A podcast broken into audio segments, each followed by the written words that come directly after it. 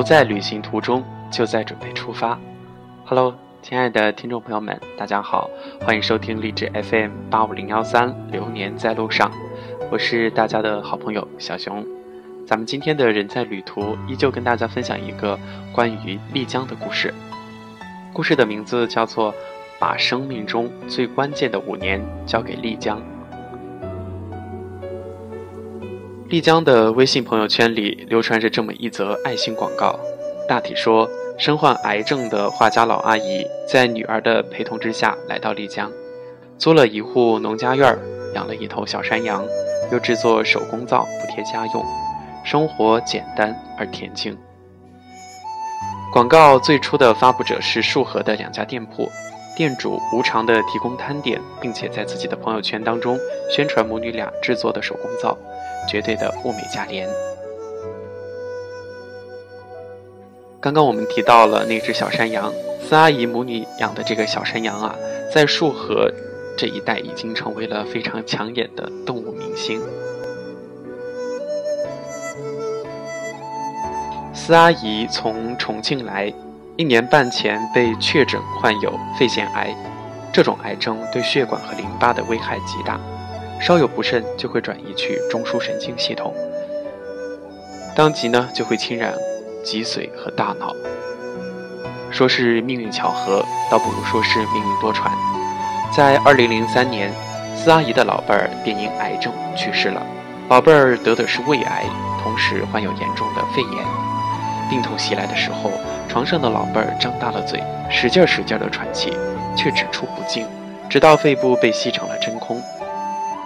为了缓解老伴儿的病痛，所以医生呢就给老伴儿注射了大量的镇定剂。从发现癌症到过世，整整八个月时间，四阿姨的爱人都处在一种半昏迷的状态之中，临走都没有和四阿姨说上一句话。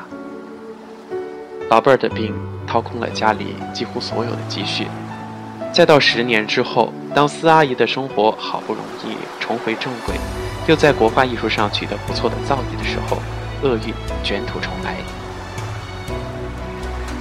司阿姨被确诊的那一刻，她自然而然的就联想到了丈夫的离世，有过绝望，有过恐慌，也在入院治疗前召集所有的亲人交代后事。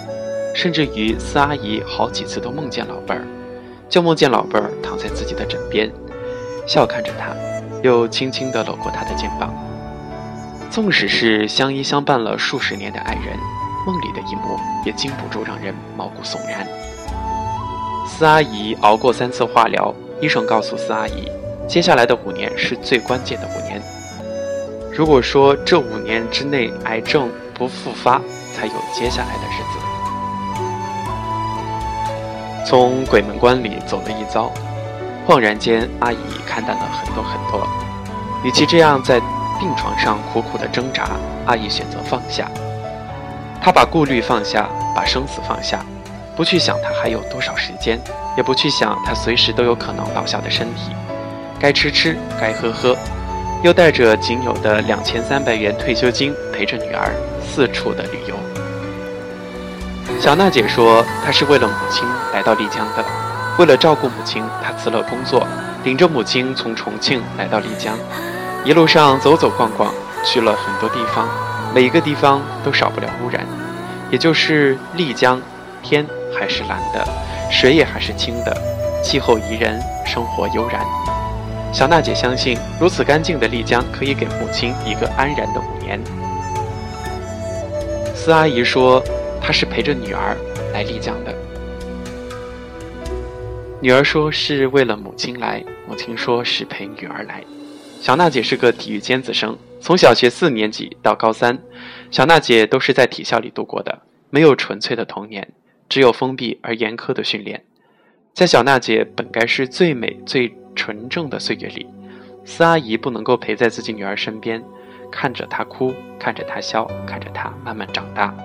再到如今，当司阿姨意识到她随时都有可能离开这个世界的时候，她选择把最后的一段时光留给自己心爱的女儿。就这样，母女俩在束河的庆云村的一户农家租了一间房，养了一头羊，养了一只猫，养了一只小兔子，由此开始了那闲云野鹤般的生活。没事儿摘摘野李子，品品青梅，又饶有兴致地骑着电瓶车看丽江的漫山花海。司阿姨就像一个本土的老太太一样，还自己制作了青梅酒。在司阿姨的眼里，丽江不单单是空气好，人更好。房东家好，特意为司阿姨准备了画室和厨房，还不收钱。隔壁房间的租客也好，就是他鼓励小娜制作并出售手工皂补贴家用。寿和丸子店的小芬也好，特意把店门前的桌椅留给司阿姨出售手工皂。隔壁服装店的花姐姐也好，帮着司阿姨在微信朋友圈里边宣传他们制作的手工皂。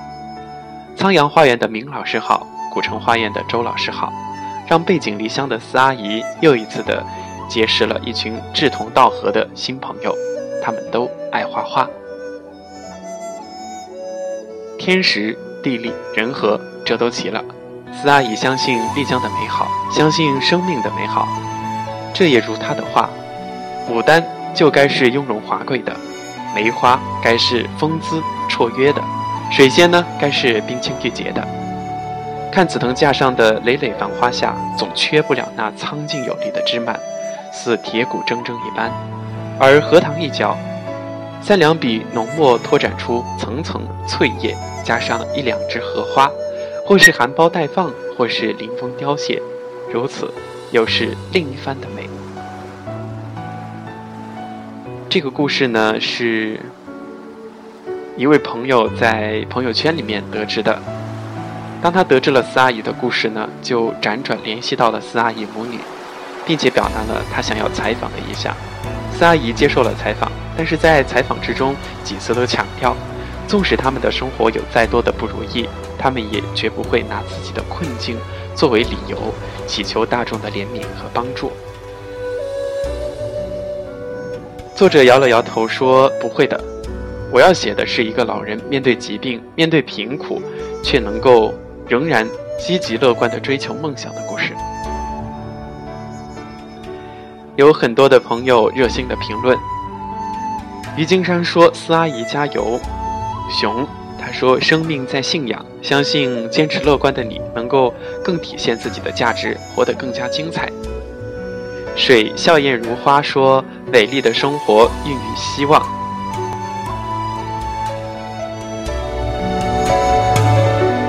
那么在节目最后呢，我们也一起祝福司阿姨和她的女儿小娜，能够在丽江生活的幸福，能够平安健康。咱们本期的人在旅途就跟大家分享到这里，感谢大家收听，我是小熊，咱们下期节目再见。